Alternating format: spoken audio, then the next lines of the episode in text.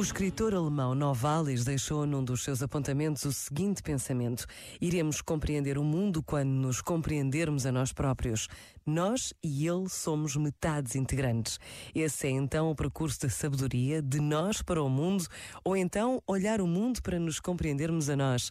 E na medida em que nos conhecermos mais profundamente, poderemos perceber melhor os outros, os acontecimentos, a vida.